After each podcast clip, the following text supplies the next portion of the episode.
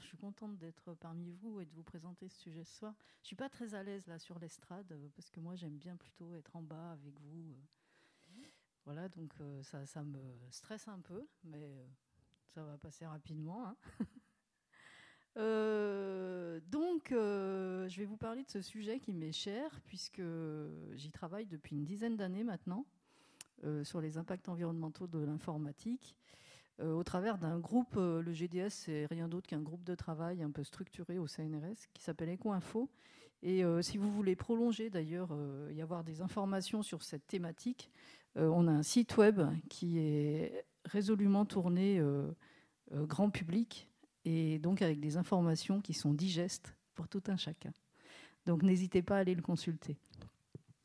Alors, j'ai essayé de euh, construire une présentation qui ne va pas parler que des impacts environnementaux de l'informatique, euh, des TIC en général, mais euh, j'avais pour idée, pour intention de, vous éclairer sur les enjeux liés à, à ces nouvelles technologies et vous montrer un peu la complexité de ce secteur qui est quand même assez emblématique de l'industrie aujourd'hui, de l'évolution de notre société et des problématiques euh, euh, relatives à l'environnement. Alors, pour introduire euh, juste euh, la question euh, qui est toujours la première question posée, c'est quoi l'éthique? Alors, TIC, ça veut dire technologie de l'information et de la communication. Dans l'éthique, euh, euh, l'éthique, ça fait partie d'une vaste euh, famille euh, qu'on appelle les EEE. Les EEE, ça veut dire équipement électrique et électronique.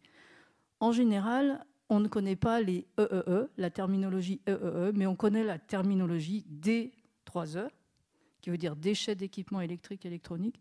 Parce que, pourquoi on connaît cette terminologie? Parce qu'il y a tout un tas d'aspects législatifs autour de ça et on ne peut pas jeter les D3E à la poubelle normale. Ça fait l'objet d'un affichage spécifique, une poubelle barrée sur les objets, etc. Et dans les déchetteries, euh, il y a un bac spécial pour les D3E. Alors, les TIC, dans l'ensemble des EEE, c'est juste une toute petite partie. Vous voyez sur ce schéma-là euh, qui apparaît en plus clair. Je ne sais pas si vous y voyez clair, mais moi j'y vois très flou d'où je suis là. En tout cas, vous aurez mes slides, donc vous pourrez euh, revoir après. Et, sur ce, graphique-là, ce qu'on voit en bleu, c'est le tonnage des, équipements électriques et électroniques, euh, les TIC notamment, et euh, en tonnage et en nombre d'unités. Et ce, qui est intéressant à voir, c'est qu'en tonnage, donc c'est c'est ça, hein, c'est cette partie-là, euh, les TIC, c'est pas les trucs les plus gros, hein, les plus lourds, hein, puisque les trucs les plus lourds, c'est par exemple les congélateurs, les frigos, les machines à laver, etc. Mais par contre, euh, en termes de, valeur intrinsèque, une fois que c'est déchets, euh, c'est ce qui a le plus de valeur. Et en termes de pollution, c'est pas mal aussi. Voilà. Donc même si ça pèse pas beaucoup, On, vous propose des petites pauses de temps en temps, voilà, pour assimiler. Alors, euh, en, détail, euh, ça représente quoi en fait? Qu'est-ce qu'on met là-dedans? Donc euh, les trucs qui nous viennent tout de suite à l'esprit, c'est euh, les ordinateurs, les smartphones, les téléviseurs, euh, tout ce genre d'objets, mais euh, derrière tout ce genre d'objets, bah, il y a ce qu'on appelle des data centres, donc qui sont des, des espaces où, se trouvent des serveurs qui permettent de traiter les données. Donc tout ça, ça fait partie des TIC. Et puis maintenant, on voit apparaître des tas de nouveaux objets qui font partie aussi des TIC, qu'on appelle euh, globalement, c'est la grande famille des objets connectés. Donc euh, là, on trouve des tas de trucs euh, absolument hallucinants.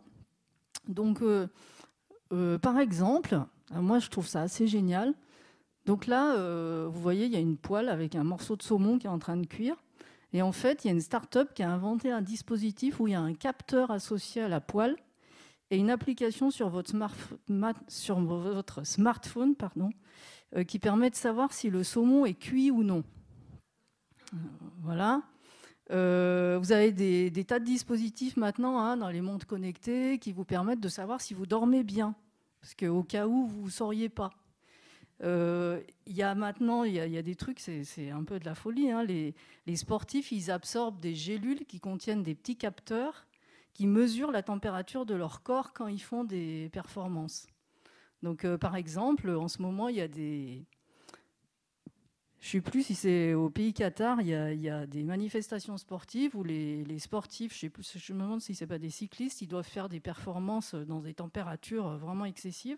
Et il y a tout un tas de gens qui regardent si la température de leur corps n'excède pas une certaine valeur, parce que si c'est le cas, il va falloir euh, arrêter la course, etc. Donc vous voyez que maintenant, et de plus en plus, et c'est ce qui est promis par l'ensemble de l'industrie, ils nous promettent qu'on va avoir euh, chacun au moins 50 objets connectés euh, euh, d'ici une vingtaine d'années. en tout cas, on suréquipe tout. J'ai entendu un autre exemple, je vous, donne comme ça des exemples parce que je trouve que c'est assez parlant. un exemple que j'ai entendu à la radio il n'y a pas très longtemps, donc ça concerne les, les voitures un peu sportives, un peu les bolides là. Euh, qui euh, font un bruit particulier euh, quand elles démarrent. Donc il y, a des gens qui sont très attachés à ce bruit-là. Et en fait, à cause des, ou grâce aux progrès qui sont faits sur la combustion, etc., qui sont faits d'ailleurs pour polluer un peu moins. Donc ces voitures, elles font, elles font plus ce bruit, ce, bruit du tonnerre. Donc qu'est-ce qu'ils font? On n'habitue pas les gens à, à, entendre autre chose? Non, on équipe les voitures de dispositifs pour reproduire le bruit ancestral et donc avec des, haut-parleurs, euh, soit dans la voiture, soit euh, carrément euh, tout près du, pot d'échappement. Donc du coup, il faut construire des trucs qui supportent les hautes températures, tout ça. Donc voilà, et là je vous cite juste quelques petits exemples. Je ne vais pas passer toute la conf là-dessus, mais vous voyez que c'est assez fou. Euh, ce qu'on nous promet aujourd'hui. Alors, euh, il y a là donc un vaste panorama de TIC. Et euh, à côté de ça, ben, on se dit, mais est-ce que finalement, ces TIC, c'est bon pour la planète ou c'est pas bon pour la planète? Alors, il y a des tenants du c'est bon pour la planète, il y a des tenants du c'est pas bon, puis il y a tous ceux qui sont au milieu, puis il y a tous ceux qui savent pas. Au niveau de la recherche, on a essayé de, classifier un petit peu euh, tous ces effets euh, des TIC sur la planète. Et euh, du coup, ça, c'est un tableau qui, résume un, peu tout. Je vais, juste vous, expliquer très rapidement. Donc, ce qui est intéressant dans ce tableau, c'est qu'on va classer en ligne le niveau d'impact. Donc, on va avoir des impacts du premier ordre, c'est-à-dire des impacts directs. Qu'est-ce que ça fait directement à l'environnement? Et puis, il va y avoir des impacts du deuxième ordre et puis du troisième ordre. Et puis, en colonne, on a d'un côté euh, les TIC en tant que solution et de l'autre côté les TIC en tant que problème. Donc, par exemple, si on s'intéresse à, à la pollution directe euh, d'un ordinateur quand on le fabrique, alors ça va apparaître tout là-haut euh, dans euh, les TIC en tant que problème. Et c'est direct, hein, puisque ça pollue directement. Mais si par exemple on s'intéresse au fait de dématérialiser une facture, c'est-à-dire de vous envoyer non plus une facture papier, mais une facture numérique, et sachant que ça, euh, finalement, ça a moins d'impact sur la facture numérique a moins d'impact sur l'environnement en première instance que la facture papier, alors on a ici un effet de substitution qui est plutôt bon pour la planète. Donc, on va classer ça dans cette colonne-là. Euh, et là, les TIC vont apparaître en tant que solution. Mais c'est très, très compliqué. Euh, ce, euh, l'ensemble de ces effets. Et surtout, on n'est pas tous d'accord sur euh, où est-ce qu'on classe les choses, euh, parce qu'il y a tout un tas d'aspects qui ne sont jamais envisagés, qui ne sont jamais vus. Mais on y reviendra au cours de la présentation. Alors, je vous propose, au cours de, ces 45 minutes, d'essayer de tirer quelques fils. Et je vais commencer par vous parler en gros euh, des principaux acteurs qui, qui, tournoient dans ce système. et de qu'est-ce qui, comment ils nous informent, qu'est-ce qui nous informe? La première source d'information que vous avez concernant les TIC, vous l'avez de la part des acteurs qui sont la presse, les journalistes. Et alors là, euh, vous trouvez, vous, vous, faites TIC environnement sur le net et vous allez trouver des tas, des tas, des tas d'articles euh, qui vous annoncent des trucs plus ou moins positifs. Alors, euh, par exemple, vous pouvez avoir des, des, coups de flash comme ça sur euh, là, par exemple, euh, sur la tragédie électronique, euh, sur le, traitement des déchets électroniques, des coups de flash. À un, moment, il y a eu un coup de flash sur le fait qu'une recherche Google, ça consommait autant, ça générait autant de gaz à effet de serre qu'une tasse de thé qui chauffe, quoi, que l'eau nécessaire pour une tasse de thé. à côté de ça, on a des articles qui sont plus positifs, où on nous dit euh, les smart grids, euh, c'est un truc absolument génial pour la planète. Vous allez voir, ça va vraiment euh, sauver la planète. Les smart grids, ce qu'il faut entendre là derrière, c'est les, compteurs Linky et puis tout ce qui va avec. Vous savez ce que c'est, les compteurs Linky? Non C'est les nouveaux compteurs qu'on va installer chez vous qui permettent à EDF d'avoir directement les données sans, se déplacer et qui permettent d'avoir euh, un niveau de précision et de contrôle euh, plus précis.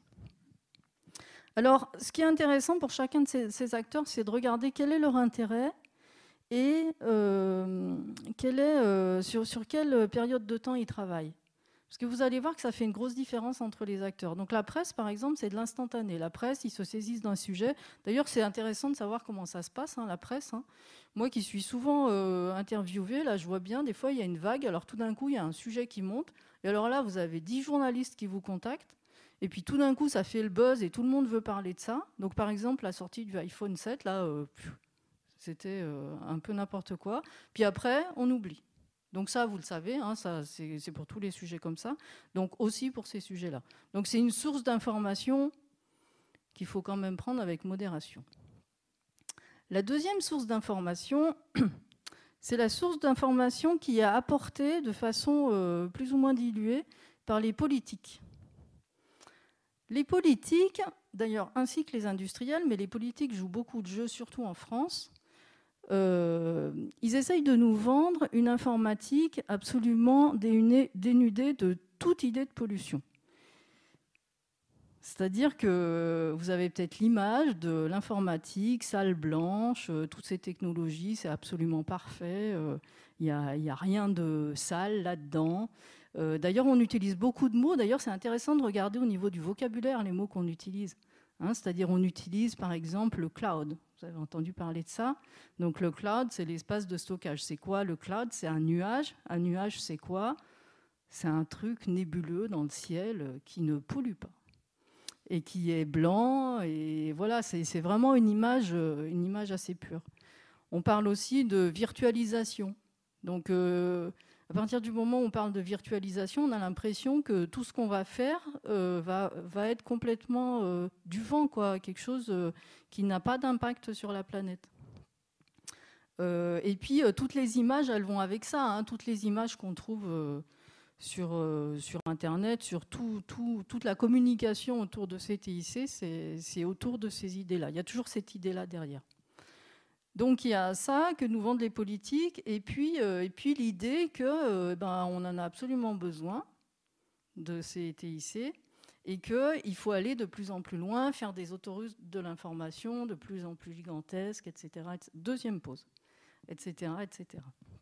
Et puis en plus, on nous vend l'idée euh, que grâce au TIC, on va pouvoir faire des économies en gaz à effet de serre dans d'autres secteurs. Par exemple, euh, je vous donne un exemple très très basique, l'exemple du télétravail.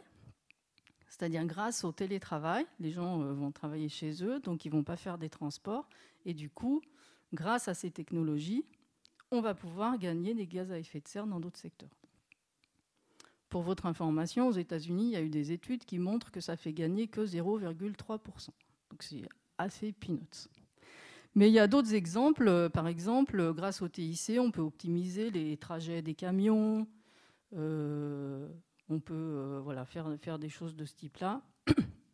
Et donc, eux, enfin, il y a eu des calculs qu'on a analysés après et qui s'avèrent être basés sur des hypothèses qui ne sont pas complètement correctes. Ce n'est pas les politiques directement qu'on fait ces études, hein, c'est des, des, industriels en réalité qui ont fait ces études.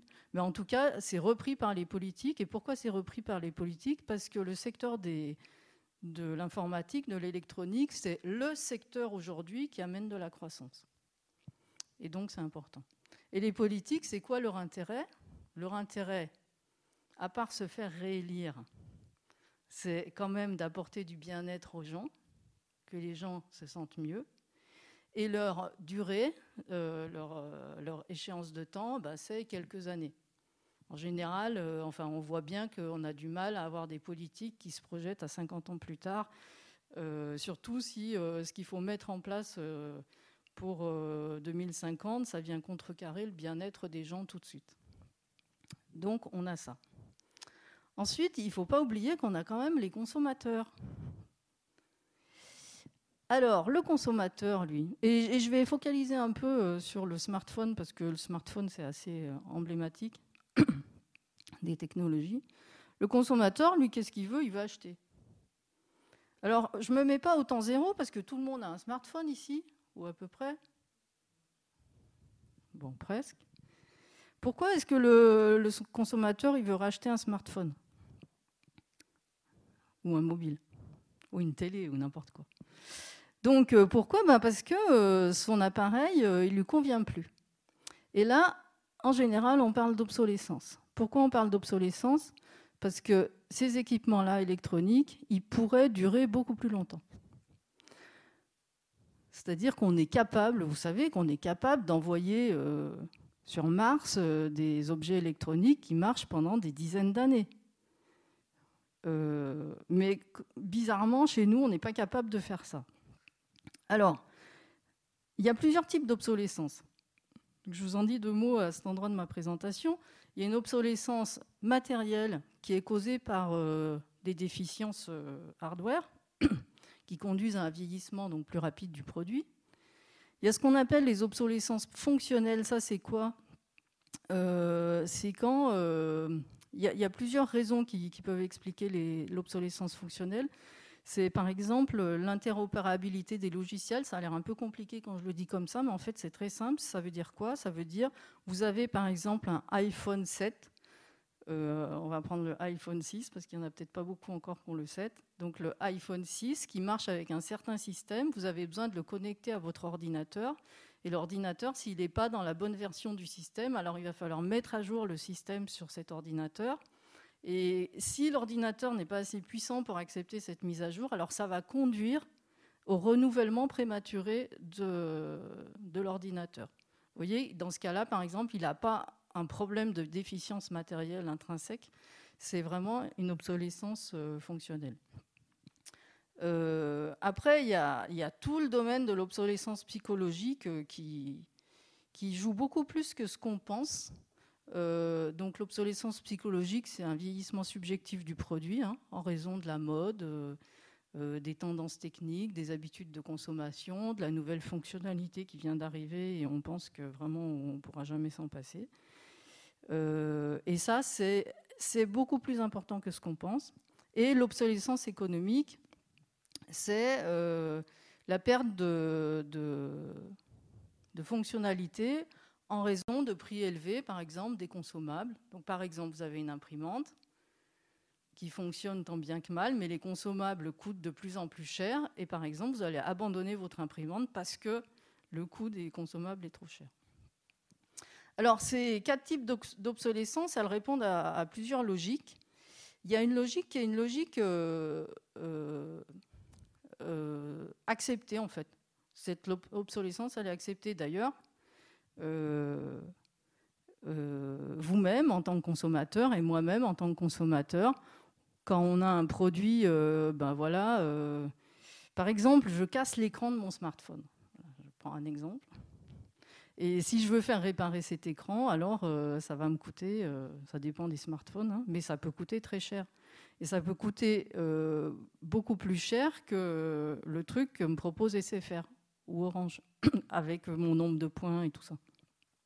Et du coup, ça, plus le fait qu'il y a quand même vraiment maintenant un smartphone qui est sorti et qui est trop chouette, euh, qui fait des photos, non, non, non, je vous passe les détails, et eh ben, ça va euh, me conduire à renouveler euh, de façon prématurée mon téléphone et ça va être complètement accepté, c'est-à-dire je vais assumer ce truc-là. Ok, donc ça c'est le consommateur qui veut acheter. Après, en face de lui, il y a le vendeur. Donc le vendeur, lui, il vend.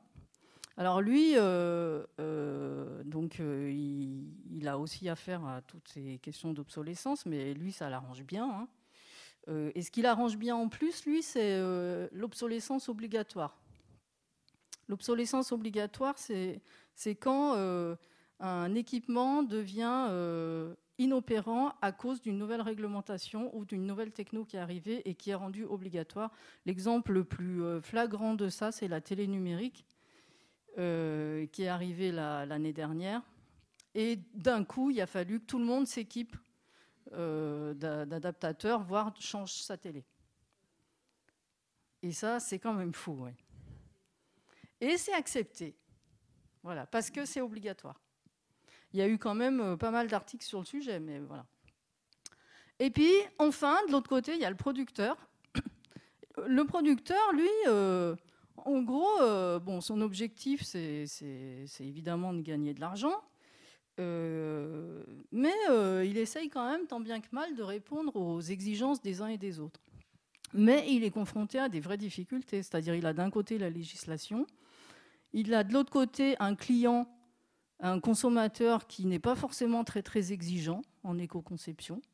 Hein, l'éco-conception, c'est tout ce qui mène à améliorer l'empreinte environnementale d'un produit sur l'environnement. Il n'est pas forcément très, euh, très exigeant. Bon, par exemple, euh, lui, ce qu'il veut, euh, par contre, lui, ce qu'il veut, c'est il veut un, truc plus léger, plus fin. parce qu'il veut pouvoir le mettre dans sa poche ou dans la poche de sa chemise. Voilà, donc il, va par exemple vouloir ça. Mais le truc, c'est que pour que le producteur éco-conçoive un équipement plus léger, plus fin, il va être obligé d'introduire par exemple des nouveaux matériaux qui vont augmenter la pollution euh, de ce téléphone in fine. Et du coup, il, est pris entre des exigences contradictoires qui l'amènent finalement à concevoir un produit qui n'est pas forcément extrêmement éco-conçu. En plus, il est soumis à la, à la, problématique du prix parce que plus il fait quelque chose qui nécessite des matériaux complexes, plus ça va être cher. Or, le consommateur, il veut non seulement un truc très bien, mais en plus un truc qui coûte pas cher et un truc euh, euh, dont le producteur sait que, avec ce qui se passe actuellement, au bout de deux ans, le consommateur, de toute façon, il va le changer.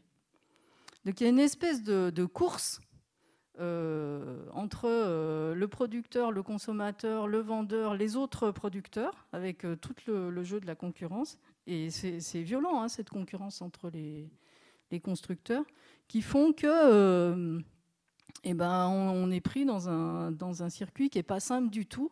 Et j'ai tenu à vous expliquer ça parce que je trouve que c'est un peu trop facile aujourd'hui de ne parler que d'obsolescence programmée.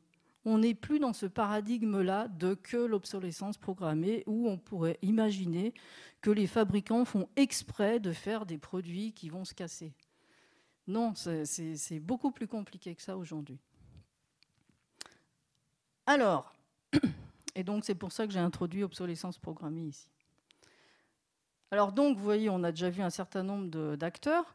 Et puis, euh, il y a encore d'autres acteurs qui rentrent dans la boucle. C'est le législateur et celui qui fait les normes.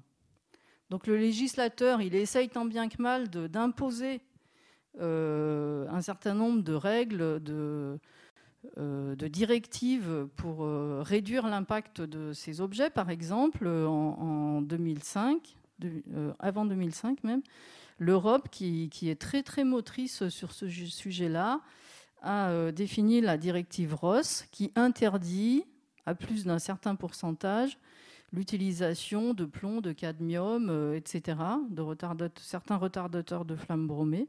qui sont des, des dans les, les, TIC.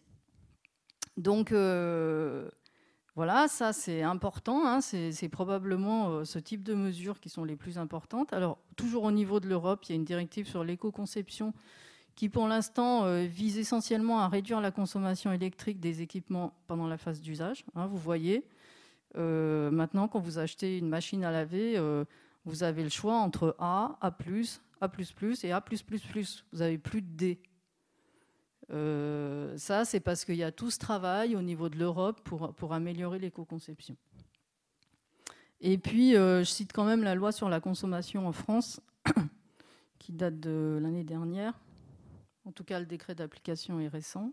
Le décret d'application date même de cette année, qui, euh, qui impose une durée de garantie légale de deux ans sur tous les équipements électriques et électroniques. et de deux ans avec euh, la charge de la preuve au producteur. Alors qu'avant, il y avait deux ans, mais euh, il n'y avait que six mois où la charge de la preuve était au, consommateur. Non, il y avait que six mois euh, où la charge de la preuve était au producteur et le reste du temps, la charge de la preuve était au consommateur. Vous voyez, ça change tout. Parce que ça veut dire que si, aujourd'hui, si votre ordinateur, votre smartphone, au bout de 18 mois, il présente un défaut, euh, c'est pas à vous de prouver euh, que ce défaut euh, existait au moment où vous l'avez acheté. C'est le producteur qui doit, qui doit prouver le contraire. Donc du coup, de fait, aujourd'hui, quand on achète un équipement, il est garanti deux ans. Les gens ne le savent pas en général. Bon, et puis il y a tout un tas d'écolabels, je ne vais pas m'étendre là-dessus, qui sont essentiellement utilisés dans le domaine professionnel pour les achats professionnels. Euh, vous, ce que vous connaissez, que vous trouvez sur les produits que vous achetez, c'est Energy Star. Donc le minimum que vous puissiez faire, vous, en tant qu'usager euh, non professionnel, c'est d'acheter des équipements qui sont labellisés Energy Star. Alors voilà, en conclusion, on a un certain nombre d'acteurs, on a beaucoup d'acteurs qui ont des intérêts différents, qui travaillent, euh, qui ont des, des durées d'intervention, qui travaillent sur des échelles de temps très différentes. Et, si on regarde un peu précisément euh, où se trouve leur intérêt environnemental là-dedans, en général, il n'est pas le premier, même il n'est jamais le premier. Donc ça, devient toujours euh, peut-être le troisième ou le quatrième intérêt. Or, euh, franchement, si on regarde bien la situation de la planète aujourd'hui, le principal problème de sécurité, et je vais peut-être en choquer quelques-uns, mais franchement, le principal problème de sécurité aujourd'hui, c'est pas la bombe qui va exploser dans un quartier, c'est euh, le réchauffement climatique et les problématiques euh, de ce type-là. Parce que ça, ça, ça, ça, a un côté irréversible euh, et global, et j'y reviendrai un petit peu après, ça c'est gravissime. Et ça nous tombe dessus à vitesse grand V. Et c'est déjà commencé. Voilà ce que je voulais dire là-dessus. Alors, on a vu les acteurs. On va maintenant voir quels sont les impacts environnementaux de ces technologies. Et je vais vous parler de trois types d'impacts. Les impacts par rapport aux ressources non, renouvelables, les impacts par rapport aux gaz à effet de serre, les impacts par rapport à la pollution. Je vais m'étendre un petit peu. Alors là, j'imagine vous y voyez rien, mais vous verrez les slides. C'est pas grave, je vais vous expliquer. Euh, ce qui est intéressant euh, par rapport à la question des ressources métalliques, c'est de prendre conscience de combien on a de métaux différents dans un truc comme ça. Vous avez une idée? Non, pas des centaines. Il y a, euh, mais, c'est pas mal, c'est plus que quelques. En tout cas, dans, un objet de ce type-là, il y a à peu près euh, entre 50 et 60 éléments euh, différents. Sur ces 50 ou 60 éléments différents, il y a 30 métaux différents. Ce qui est énorme, 30 hein, métaux différents. Dans les premiers mobiles qui existaient, il y en avait une vingtaine. Donc en fait, ce qui se passe avec l'évolution, avec le progrès, c'est comme on veut des fonctionnalités toujours plus euh, importantes, euh, avec une miniaturisation euh, de plus en plus poussée, alors on introduit sans arrêt des nouveaux métaux. Et du coup, on a, aujourd'hui énormément de métaux dans un, dans un téléphone. Et là, vous avez la composition typique d'un smartphone. Alors, bon, je ne vous demande pas de lire toute la liste. Ce qui est intéressant, c'est de regarder ce, ce schéma-là. Donc vous voyez, il y, a, trois métaux qui sont, euh, qui sont en quantité importante, mais après, il y en a quand même beaucoup qui sont en quantité moins importante et qui aussi, sur la surface de la planète, sont aussi en quantité moins importante.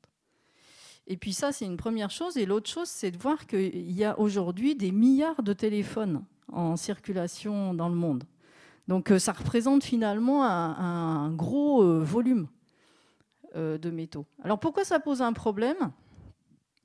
Ça pose un problème parce que justement à la surface de la Terre, les, métaux, bah, comme vous le savez, ils ne sont pas répartis uniformément. Hein, les métaux à la surface de la Terre, ils sont répartis euh, ils sont organisés dans des mines, parce que ça, c'est à cause ou grâce à la formation de la Terre. Il y a eu des processus physiques et géochimiques qui ont fait ça. Et en fait, euh, euh, ici, là, la courbe, là, c'est une courbe qui, représente la, la, distribution pardon, de la plupart des métaux dans la croûte terrestre. Je vous donne quelques clés pour comprendre ce schéma. Ici, en ordonnée, on a la quantité et ici, on a la concentration. Donc ça veut dire que ici, par exemple, on a très peu de métal de très faible concentration. Ok, donc une fois qu'on a compris ça, ce qu'on peut voir, c'est qu'on a énormément de métal en quantité, en tonnes, hein, qui est très faiblement concentré, en tout cas à une concentration euh, qui est telle qu'on ne peut pas exploiter euh, le métal sous cette forme-là. Et on a un tout petit peu de métal, ça c'est la troisième pause. On a un tout petit, vous, vous vous rappelez de toute façon, on a un tout petit peu de métal qui est suffisamment concentré pour que euh, ça soit rentable, en tout cas qu'on puisse l'exploiter. Évidemment, les hommes, ils ont essayé, ils ont commencé par exploiter les mines qui étaient les plus concentrées. Et plus ça va avec le temps, plus l'homme euh, va dans des mines et plus on se rapproche de là. Là, on estime qu'on est à peu près là, c'est-à-dire qu'on a dépassé le pic.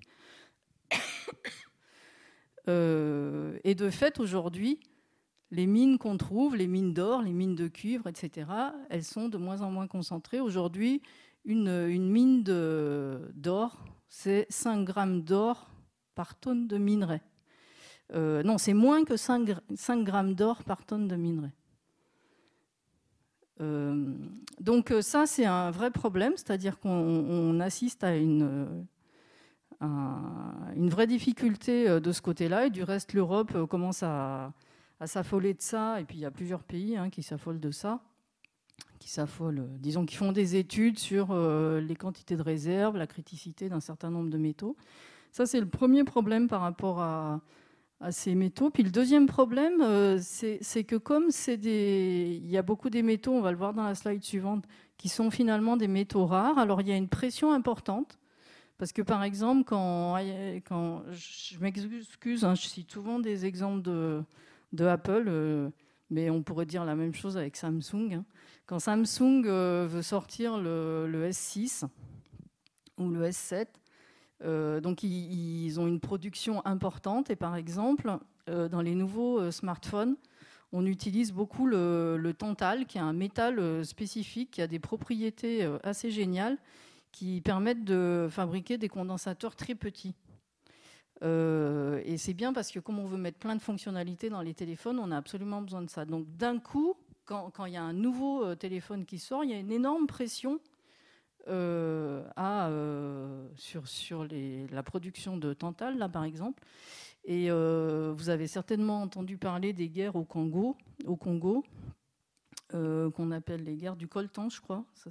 c'est connu comme ça. Et qui ont fait des millions de morts et qui continuent. parce que les gens travaillent dans des conditions absolument insupportables. Donc il y a, ces problèmes-là qui sont des problèmes sociaux en plus des problèmes de criticité. Ici, euh, je vous laisserai lire ça tranquillement chez vous, mais euh, ce, que, je voulais juste que vous reteniez, c'est que donc en haut, euh, vous voyez en colonne, vous avez un certain nombre des métaux emblématiques des TIC.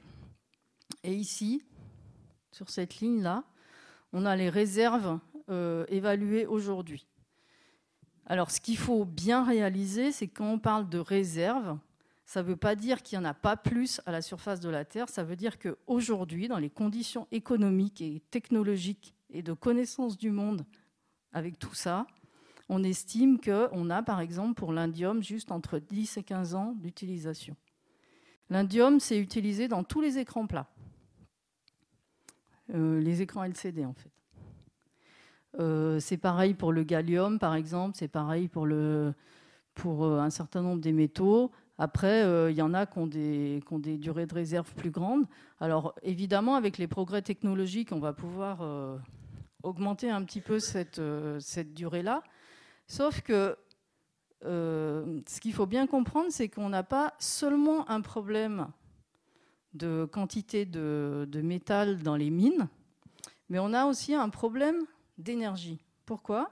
Parce que, comme je vous ai dit, les minerais sont de moins en moins concentrés. OK. Donc, pour extraire les matières premières, on a besoin de plus en plus d'énergie. On est d'accord mais comment fait-on pour fabriquer cette énergie qui est de moins en moins disponible? Eh bien, on a besoin de plus en plus de construire des trucs plus gros, euh, des bateaux plus gros pour aller plus loin en mer, des éoliennes plus grandes, etc. Et pour faire tout ça, on, ah mince, pardon, on a besoin de plus en plus de métaux. Et en fait, euh, ça, se mord la queue. Et non seulement on a, on a ce problème autour de l'énergie, mais en plus on a ce problème avec l'eau parce que euh, dans toutes ces questions de, mines, on utilise énormément d'eau. Donc on a le double problème. Et euh, justement, euh, cette histoire d'énergie, ça me ramène à la question des gaz à effet de serre. Et ce que vous voyez dans ce tableau, encore une fois, que vous n'allez pas exploiter là, c'est la quantité, enfin, les émissions de gaz à effet de serre qui sont générées par l'extraction d'un kilo de métal. Donc en fait, euh, si on regarde bien, c'est très très important. Et de fait, quand on fait ce qu'on appelle une analyse de cycle de vie d'un équipement électrique électronique, analyse de cycle de vie, ça veut dire qu'on regarde. Vous avez une idée de ce que ça veut dire? Ouais. On regarde pendant tout le cycle de vie, c'est-à-dire depuis l'extraction du métal jusqu'au traitement du déchet, tous les entrants, tous les sortants de tous les process qui sont mis en œuvre. Et donc, euh, on, regarde, ça, donc tous les entrants, tous les sortants, et pour chaque entrant-sortant de chaque process, on regarde quels sont les impacts sur un certain nombre d'indicateurs, donc les gaz à effet de serre, euh, la quantité d'eau consommée, l'écotoxicité, etc. etc. C'est des études qui sont euh, très importantes en termes de temps à y consacrer en termes de données nécessaires, c'est très compliqué. Mais en tout cas, ce qu'on peut voir, euh, ce qui ressort, par exemple, quand on fait une ACV d'un téléphone et que on considère juste le téléphone comme ça, euh, sans considérer qu'il va sur Internet, eh bien, ou par exemple un ordinateur, ce qu'on voit, c'est que euh, et, qu'on compare, vous voyez par exemple l'extraction des métaux, la fabrication avec l'usage et le traitement de fin de vie, ce qu'on voit, c'est que la phase d'extraction des métaux et de fabrication, c'est de loin la plus impactante. Ça veut dire quoi ça? Ça veut dire qu'il vaut mieux garder les équipements longtemps. Parce que si on ne les utilise pas longtemps, ça veut dire qu'à chaque fois, il faut refabriquer. Donc on, on, repollue, on repollue. Et qui fabrique? Qui fabrique? Vous savez? C'est la Chine qui fabrique. Et oui, nous, on ne sait pas faire ça. Nous. On, a, on a perdu cette, euh, cette compétence-là dans tous les pays européens. On ne fait plus ça. Donc c'est la Chine qui fabrique et la Chine, elle utilise comme énergie le charbon essentiellement. Et du coup, avec des émissions de gaz à effet de serre qui sont énormes. La Chine, elle émet beaucoup de gaz à effet de serre, mais la plupart des gaz à effet de serre qui sont générés par la Chine, si on regarde bien, c'est pour fabriquer des objets qui sont exportés chez nous. Donc en fait, c'est un peu comme si on délègue euh, nos émissions de gaz à effet de serre à, d'autres pays, dont la Chine. Alors, un, résultat intéressant, si on continue de regarder les analyses de cycle de vie et qu'on regarde euh, dans, un smartphone, quel est le composant finalement qui est le plus euh, émissif en, gaz à effet de serre et eh ben, Ce qu'on voit, c'est que le truc qui émet le plus de gaz à effet de serre, c'est, on s'en doute un peu, hein, mais c'est la fabrication de la carte électronique elle-même. Puis, c'est la batterie et l'écran. Donc c'est les trois trucs qui impactent le plus. Ça veut dire quoi en pratique? C'est intéressant toujours de regarder ce que ça veut dire en pratique. Ça veut dire que si on essaye de vous vendre une clé USB avec une coque en bambou, c'est du greenwashing pur. Hein? C'est-à-dire qu'on n'économise rien en faisant ça parce que dans une clé USB, le truc, franchement, loin devant tout le reste, qui impacte le plus, c'est la partie électronique, c'est pas la coque en plastique. Donc ça ne présente quasiment aucun avantage environnemental. Ça se trouve, euh, je ne sais pas parce que je n'ai pas vu d'ACV précise là-dessus, mais ça se trouve c'est pire. Euh, et, ça veut dire quoi aussi? Euh, Ça veut dire que quand on achète un smartphone, plus il est grand et plus sa fabrication impacte plus. Et je vous rappelle que la fabrication utilise de l'indium pour faire l'écran et que l'indium, ça fait partie des métaux dont la durée de réserve est la plus faible. Euh, voilà. Alors, euh, toujours sur les gaz à effet de serre, si on si on s'intéresse à l'usage, euh, comme je vous avais dit tout à l'heure, je vais passer ce slide. Je, vais, je vais le dire oralement. Comme je vous avais dit tout à l'heure, quand on, quand on a un objet, puis on a de plus en plus d'objets, et notamment avec les objets connectés qui utilisent les data centers, l'Internet, etc., finalement, euh, on reporte une grosse partie du problème sur les data centers. Et on va de plus en plus vers ça parce que plus les objets sont petits et moins il y a de l'espace de stockage dessus. Et donc, euh, plus on, exporte encore une fois euh, la problématique des gaz à effet de serre ailleurs. Et le ailleurs, ça peut être n'importe où sur la planète. Parce que quand vous utilisez Google, vous ne savez pas où sont les serveurs finalement que vous avez utilisés. Alors, deux, trois chiffres quand même sur la consommation des, technologies de l'information et de la communication en France. Donc ça, c'est une étude euh, euh, qui date... Ah non, ça, c'est dans le monde, là. Euh, en France, c'est un peu plus que ça. En France, les TIC, c'est 13,5% de la production d'électricité. Dans le monde, on estime que c'est 10%. Sur ces 10%, il y a à peu près la... Enfin, disons, un gros tiers c'est lié aux, équipements terminaux, c'est-à-dire ce que vous avez vous en main en tant qu'utilisateur. Euh, un tout petit tiers, c'est lié au réseau, donc le réseau de communication. Donc ça, ça inclut euh, votre boîtier ADSL, mais aussi euh, les, circuits de communication 4G et tout ça, les câbles qui traversent l'océan pour transporter nos données. Euh, et puis un autre tiers pour la partie data center. Et en termes de gaz à effet de serre, ça ne représente pas tant que ça. Hein. Ça représente, euh, on estime, alors il y a des chiffres qui disent que c'est de l'ordre de 2%, c'est sûrement sous-estimé. On estime aujourd'hui que c'est plutôt euh, autour de 5% c'est pas énorme, hein. c'est-à-dire que vous pouvez toujours vous dire euh, oui, ben ok, euh, les transports c'est quand même beaucoup plus, c'est plutôt là-dessus que je devrais faire des efforts, tout ça, ce qui est, ce qui est une réalité objective. Sauf que il faut voir que la problématique des TIC, c'est de loin pas que les gaz à effet de serre, c'est aussi toute la question des ressources que j'ai citées avant et d'eau. Juste pour, comparer, euh, l'aviation civile, euh, dans le monde, c'est 2% des gaz à effet de serre.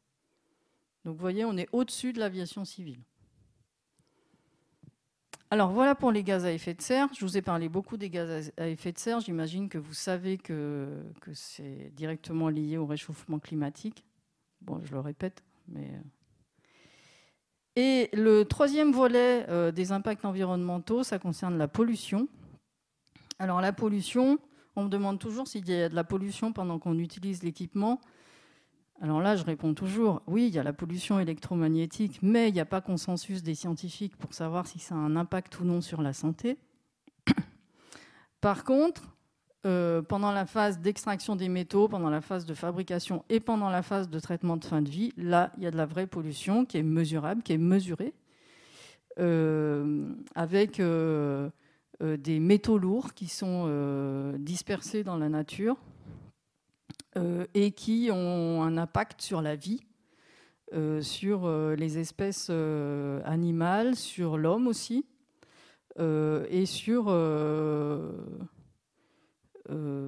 et qui viennent aussi polluer, par exemple, les cultures, surtout en Chine, en fait, sur les sites de production. Donc tout ça, ça a un effet sur la biodiversité sur, et sur la santé de l'homme. Alors, juste un point euh, euh, par rapport à ces, micropolluants. Les micropolluants, jusqu'à présent, on n'en parle pas beaucoup, mais vous allez voir qu'avec le temps, euh, ça va finir par prendre un peu d'ampleur, ces problématiques de micropolluants. On n'en parlait pas beaucoup jusqu'à maintenant parce qu'on n'avait pas les outils techniques pour pouvoir mesurer des concentrations si faibles. Mais là, depuis une dizaine d'années, on a fait beaucoup, beaucoup de progrès et maintenant, on sait mesurer ça. Donc ça, va venir de plus en plus. Les micropolluants, c'est par exemple les métaux lourds, mais il y a aussi tout un tas de molécules chimiques qui sont liées à la fabrication de ces objets. Et ces micropolluants, ils ont des, particularités euh, qui sont assez inquiétantes.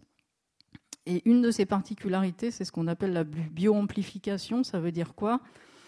Euh, C'est un processus, en fait, euh, qui fait que la concentration, par exemple, de plomb, on va prendre le plomb, elle augmente dans la chaîne trophique. Et pourquoi elle augmente? Parce que les, différents animaux qui vont se manger les uns les autres à la suite, ils éliminent jamais le plomb qu'ils ingèrent.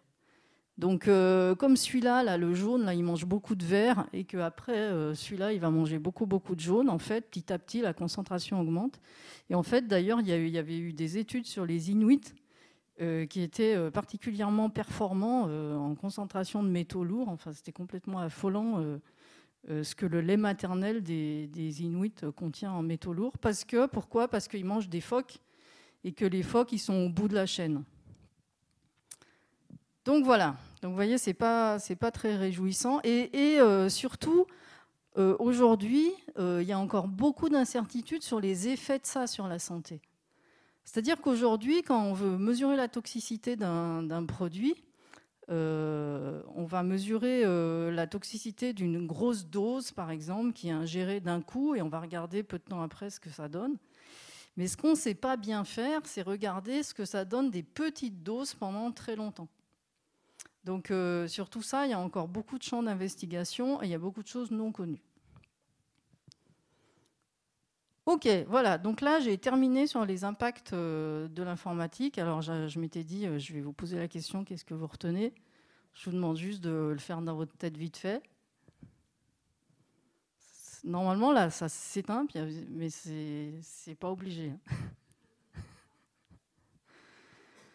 Et puis, euh, je passe au deuxième volet qui est quand même les espoirs. Alors, parce que là, je vous ai dressé quand même un tableau un peu noir. Alors, c'est pas, pas cool, hein, euh, comme ça, pour le soir, là, au début des vacances. Non, on va quand même parler d'espoir. pourquoi il y a des espoirs?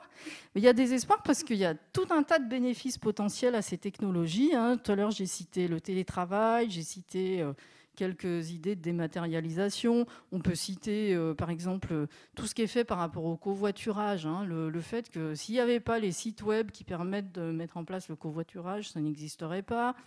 Euh, on peut citer euh, l'utilisation de, e-books pour lire les livres et du coup, on n'a pas le papier, etc., etc., etc. Donc ça, ça... Et puis, euh, tous les smart grids et tout ça, là, je ne vais pas insister là-dessus. Donc, il y a pas mal de, bénéfices potentiels. L'autre grand espoir, énorme espoir, c'est quand on parle de mines urbaines.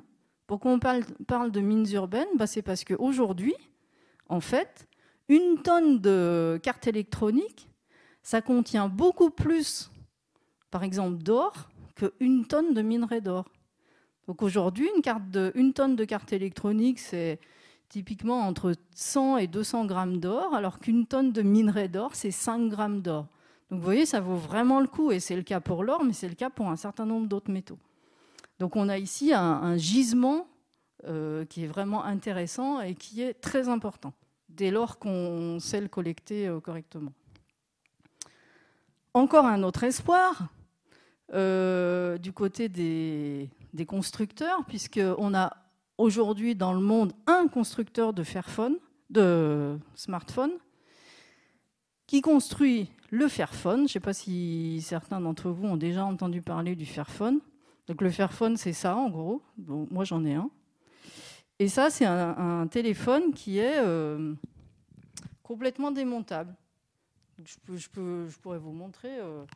mais quand, on le, quand on regarde le dos comme ça, on peut on peut changer euh, juste avec un tournevis, enlever la, caméra et changer la caméra. On peut changer euh, le port euh, jack. On peut changer la batterie super facilement. Voilà, il n'y a, pas besoin de, de, ramener le, téléphone quelque part. Et les pièces sont à un prix très raisonnable. Et en plus, en plus de ça, il est éco-conçu dans le sens où tout est pensé. Non seulement c'est réparable, mais c'est pensé pour être plus durable. Et en plus de ça, les concepteurs du Fairphone ont fait attention à la traçabilité de quatre métaux, pour l'instant quatre, mais ça va venir plus, qui sont des métaux assez emblématiques des conflits dont j'ai parlé tout à l'heure. Tout à l'heure, j'ai donné l'exemple du tantal. Il y a d'autres métaux qui sont aussi dans des conflits, et eux, par exemple, ils vont suivre euh, vraiment de façon spécifique le trajet des métaux pour être sûr qu'on n'utilise pas dans leur téléphone des métaux qui proviennent de zones de guerre. Donc vous voyez, il y a toute une démarche. Donc ça, ça existe. Et donc le Fairphone aujourd'hui existe. Et puis, euh, et puis, il y a tous les espoirs liés au progrès technologique. Donc on peut imaginer qu'on va pouvoir substituer, euh, je sais pas, l'indium des écrans plats par des fibres de carbone. Et puis on, peut imaginer, comme il y a eu dans le passé, hein, qu'il y aura des ruptures technologiques qui vont nous amener euh, d'autres choses. Et puis enfin, un argument qu'on me donne souvent, c'est euh, effectivement comme par exemple comme les, métaux ils deviennent de plus en plus rares, on se dit ben donc le marché va réagir, euh, ça marche toujours comme ça, c'est-à-dire ça devient plus rare donc ça devient plus cher donc on va y faire plus attention etc. Donc tout ça c'est des c'est des espoirs sur lesquels il faut pouvoir compter. Après, du côté des usagers, eh ben, on a de plus en plus d'usagers qui utilise euh, iFixit. Je ne sais pas si vous avez déjà entendu parler de ça. Donc si euh, ça vous intéresse de réparer vos équipements, il existe un site web qui s'appelle iFixit qui explique comment on répare. Donc ça, existe pour tout un tas d'équipements électriques, électroniques. Euh, et maintenant, il y a une version européenne. Donc avant, c'était que américain. Maintenant, il y a une version européenne. Puis maintenant, vous avez des repair cafés. dans... il, y en a plein à Paris. Donc vous pouvez aller réparer vos équipements. Il y a maintenant euh, des utilisateurs qui achètent d'occasion. Euh, il y a maintenant des utilisateurs qui essayent d'utiliser leurs équipements plus longtemps. Euh, je m'excuse, je, regarde l'heure. qui essayent d'acheter en fonction de critères de durabilité, tout ça. Bon, bon c'est pas fréquent, hein, j'avoue, hein, mais bon, ça existe. Et puis, il y a des législateurs qui euh, commencent à connaître un peu le sujet, qui essayent de développer une vision globale et puis qui ont le courage de ne pas céder aux lobbyistes. C'est très compliqué de ne pas céder aux lobbyistes. Vous voyez, par exemple, euh, je trouve c'est intéressant de regarder ce qui s'est passé euh, par rapport à l'exemple que je vous donnais tout à l'heure de, la loi sur la garantie. Donc, euh, on avait été un certain nombre de groupes, d'associations qui ont essayé de peser à ce moment-là sur le Parlement euh, pour euh, que cette durée de garantie, elle ne soit pas de deux ans, mais de quatre ans ou de cinq ans.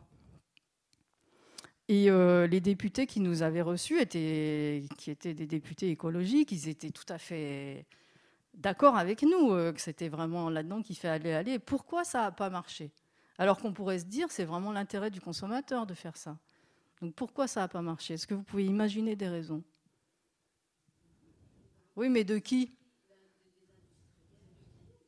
Eh non, c'est pas euh, c'est pas venu des industriels en fait, parce que d'abord les industriels ils sont à Pétaouchnok, donc euh, voilà, donc ils n'ont pas trop exercé de lobbying. Non, le lobbying est venu de par exemple des, grandes enseignes comme euh, euh, donc Darty, la Fnac, Carrefour, enfin toutes ces grandes enseignes qui vendent des extensions de garantie.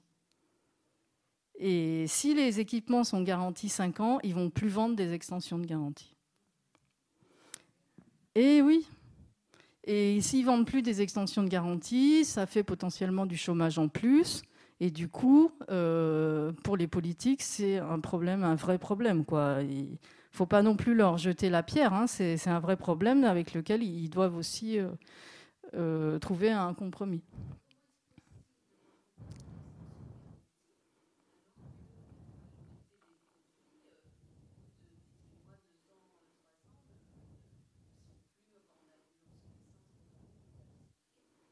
Eh ben, en fait, euh, pourquoi Alors, je reprends la question pour que ça soit audible. Donc, pourquoi est-ce qu'on arrive encore à vendre des extensions de garantie? Euh, bah, C'est parce que quand vous achetez un produit, vous, vous êtes bien content quand même qu'on vous le répare, euh, même 4 ans après. Si vous achetez une machine à laver qui est garantie de base 2 ans, vous, en tant que consommateur, vous avez bien envie qu'au bout de 4-5 ans, si elle tombe en panne, elle soit réparée et que ça ne vous coûte pas euh, les yeux de la tête, vous voyez. Donc ça, c'est normal. Oui.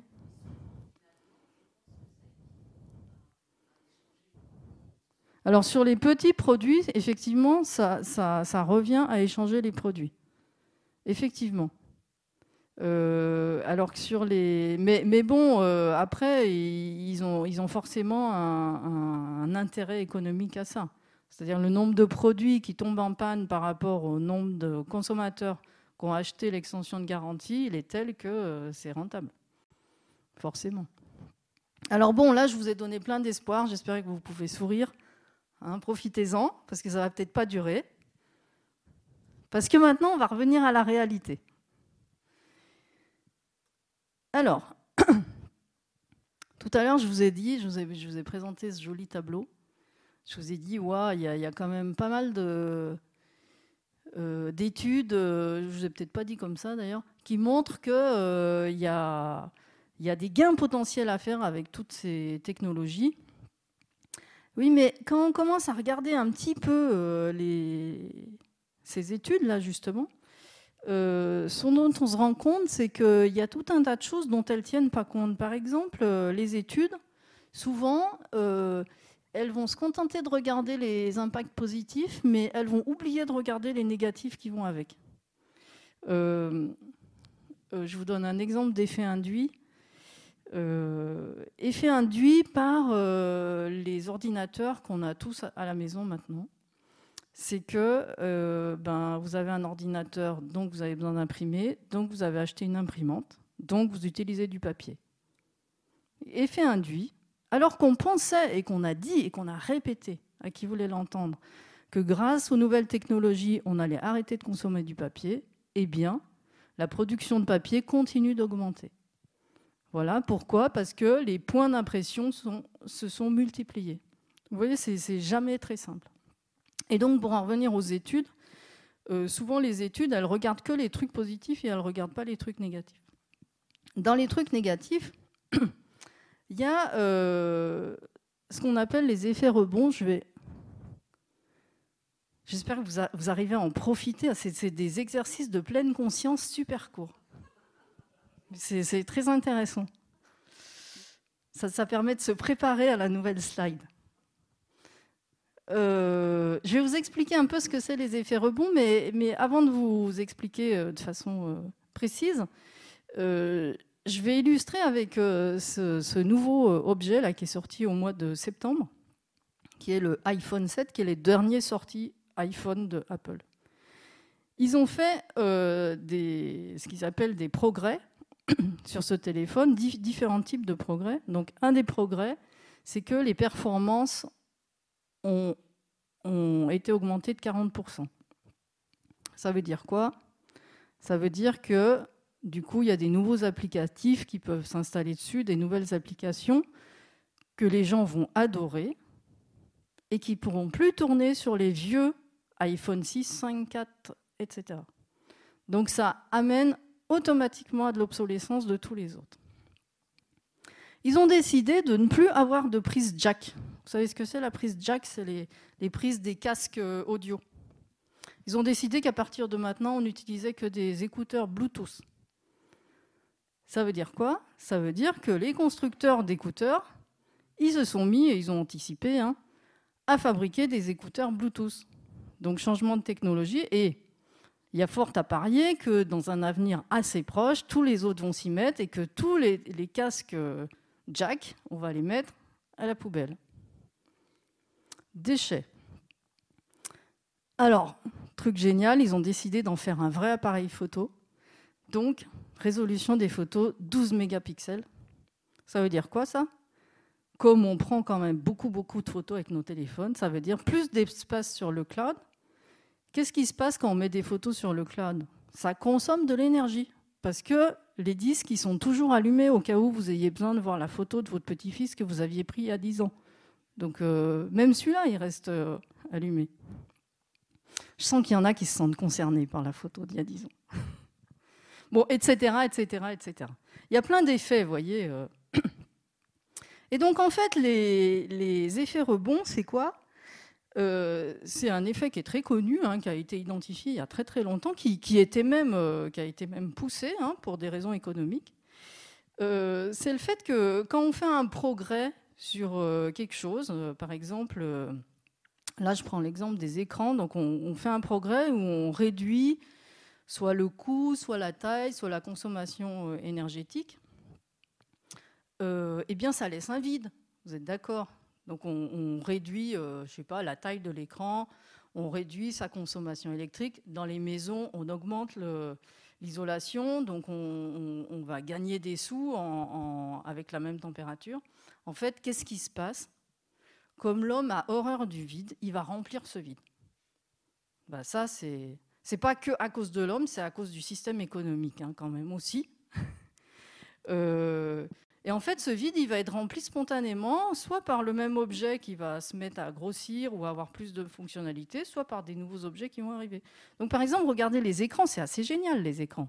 Donc, avant, on avait ces énormes écrans cathodiques super lourds, on se cassait le dos chaque fois qu'on les portait.